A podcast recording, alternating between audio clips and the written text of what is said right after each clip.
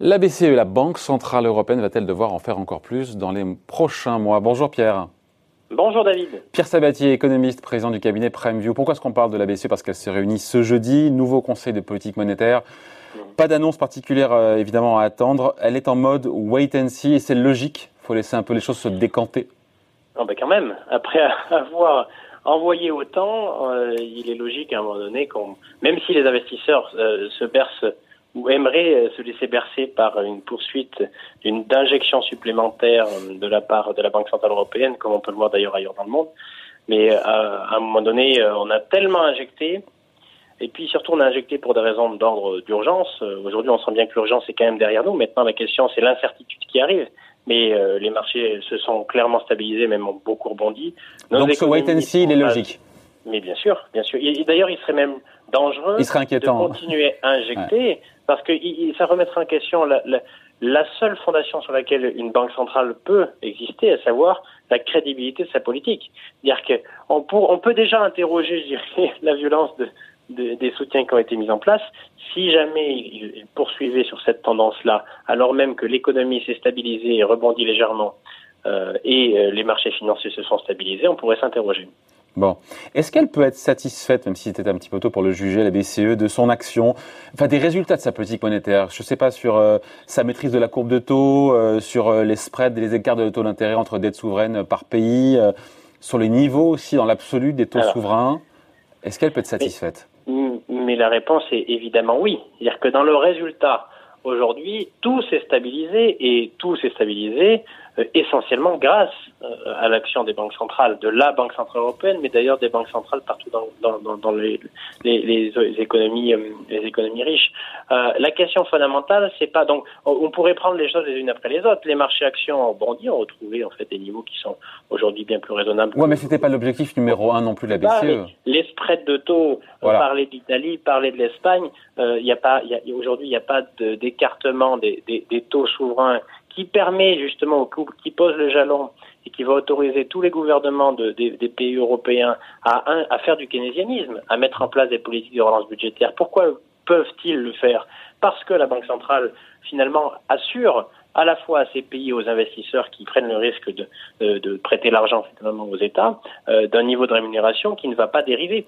Donc on est dans de l'administration de prix, et oui, ils ont réussi. Donc il n'y a, a, pas d'écart de taux, et on pourrait aller même aller plus loin euh, dans la notion de, de crédit distribué. Bah justement, euh, est-ce qu'elle peut être satisfaite déjà dans l'amélioration des conditions de crédit Justement? Bien sûr, bien sûr. Alors même si, attention, même si il y a une petite tension. C'est-à-dire qu'évidemment, et, et là, une des journaux nous ont montré que notamment les, les taux immobiliers remontaient un peu, mais... Ah, ce matin, les échos nous disent que justement, là, ça y est, ça repart à la baisse.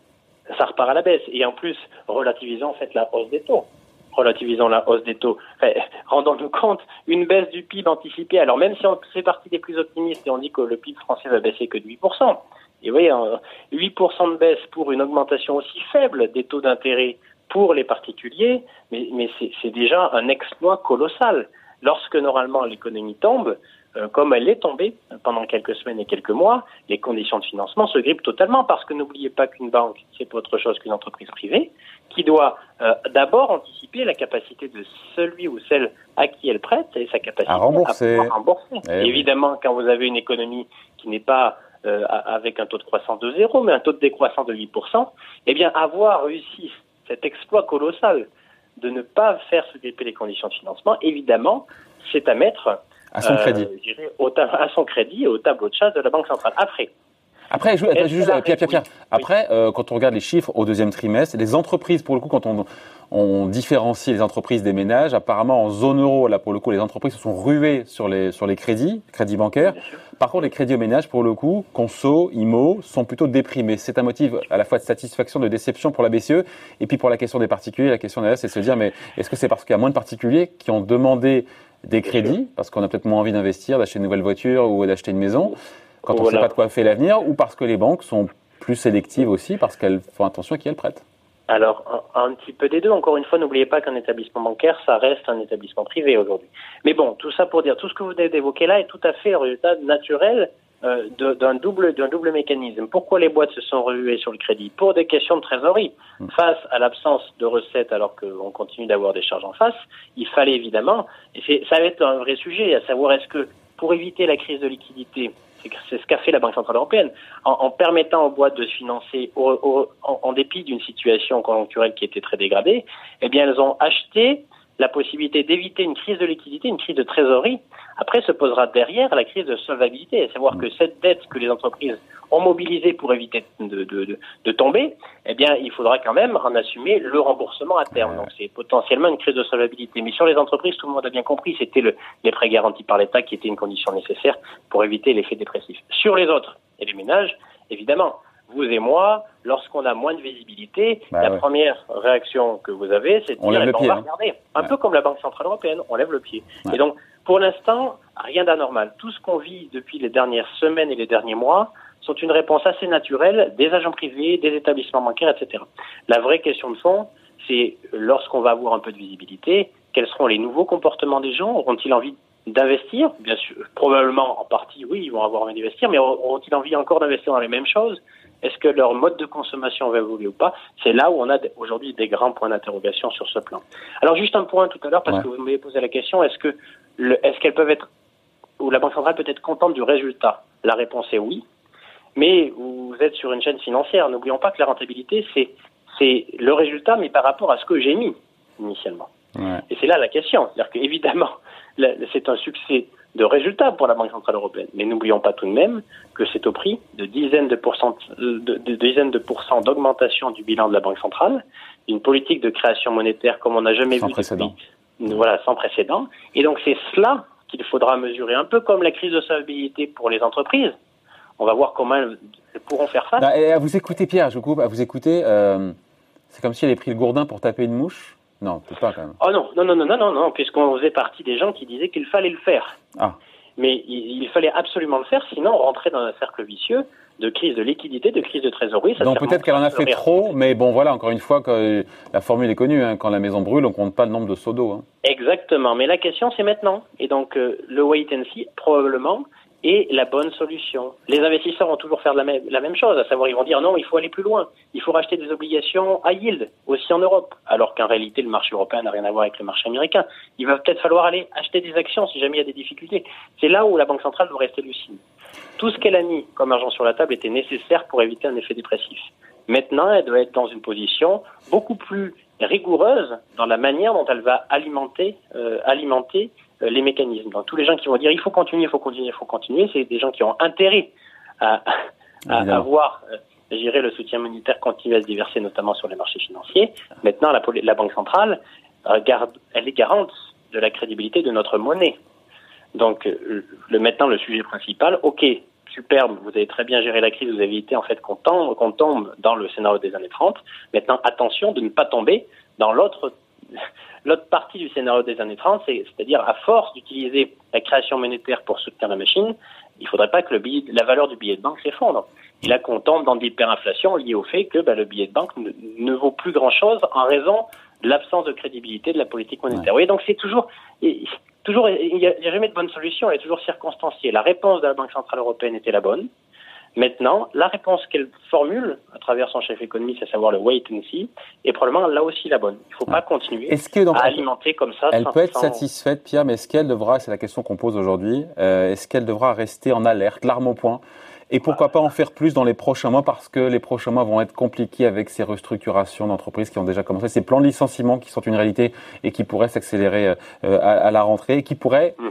euh, quand on tire la pelote, fragiliser eh ben, les banques.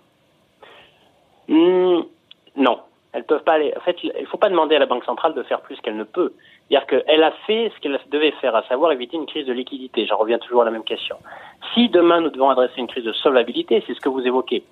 Eh bien, c'est une réponse budgétaire. En fait, c'est les États. Ça veut dire que nos modèles de développement sont pas susceptibles, euh, en tout cas, doivent se réinventer euh, parce que euh, les acteurs privés sont pas en capacité de, générer suffisamment de richesses pour faire face à leur échéance. C'est pas à la Banque centrale de régler ce problème-là. La Banque centrale, elle, elle avait son rôle à jouer pour éviter que le bébé parte avec l'eau du bain, c'est-à-dire éviter une crise de liquidité, j'aimerais pas une crise de trésorerie. c'est fait. Si demain nous devons adresser des difficultés à savoir une crise de solvabilité, ce n'est plus C'est plus dans les mains, c'est plus du ressort de la BCE pour vous, ça. Du gouvernement, voire même, je dirais, de réinterroger nos modèles de société pour dire, ben, in fine, on ne va pas continuer à créer de la monnaie en permanence si c'est pour financer un modèle qui, structurellement, euh, n'a pas les moyens de satisfaire à, ses dépenses. Donc là, c'est un sujet beaucoup plus politique, budgétaire, politique tout court, qu'un sujet de politique monétaire. Après, et on finit là-dessus, Pierre, euh, certains disent qu'elle va quand même devoir renforcer son programme euh, d'achat d'urgence pandémique dans les prochains mois, 1350 milliards d'euros décidés mhm. en plusieurs fois d'ici décembre 2020, parce que le programme a été prolongé, on le sait, par la suite jusqu'à l'été, je crois, je crois que c'est juin 2021, au moins, a dit la BCE. Mais les montants, ça colle pas, disent certains, qu'elle va devoir le renforcer. Donc, d'où l'idée d'en faire plus. Oui, alors si c'est si c'est ce que vous évoquez, oui, mais elle va simplement euh, ajuster. ajuster l'enveloppe pour faire pour euh, pouvoir passer. Bah, ajuster l'enveloppe, c'est en faire plus, hein. pardon. Oui, bien sûr, c'est en faire plus. Mais quand je parlais d'en faire plus, c'est en faire beaucoup plus. C'est-à-dire aller sur des champs d'action, sur un périmètre qui n'est pas son périmètre classique. Donc on parle, c'est là, c'est pour ça que j'évoquais tout à l'heure, euh, de manière rapide, les obligations d'entreprise très mal notées, à savoir les junk bonds ou les high yield, euh, voire même les actions, parce que certains disent euh, qu'il faudrait aussi en passer par là pour pour relancer la machine. C'est ce que je voulais évoquer, c'est-à-dire qu'on aura probablement des ajustements, c'est-à-dire qu'il va falloir continuer à alimenter la machine, parce que même si les pouvoirs budgétaires entament une phase de réforme structurelle pour adapter nos régimes de dépenses à nos régimes de recettes, euh, ça met du temps. Et donc là, bien sûr, la Banque centrale n'aura pas d'autre choix que de jouer le rôle de garant de nos États. C'est vraiment ça, hein, quand on dit, on a parlé des prêts garantis par l'État, et bien d'une certaine manière, euh, les dépenses budgétaires de nos États sont garanties par la Banque centrale. Et donc, bien sûr, les États en auront besoin. Mais après, est-ce que on passe on emmène une deuxième vague de soutien monétaire de nature différente et, pour doubler peut-être la somme à, court terme, ça serait une erreur majeure qui, évidemment, euh, pénaliserait la crédibilité de, de cet acteur aujourd'hui devenu plus que central dans nos économies. Voilà qui est très clair. Merci beaucoup. Point de vue, explication signée. Pierre Sabatier, économiste et président du cabinet PrimeView. Merci Pierre, on se, voit, on se parle et on se voit à la rentrée. Très bien. Bonnes vacances, David. Vous aussi. Bye.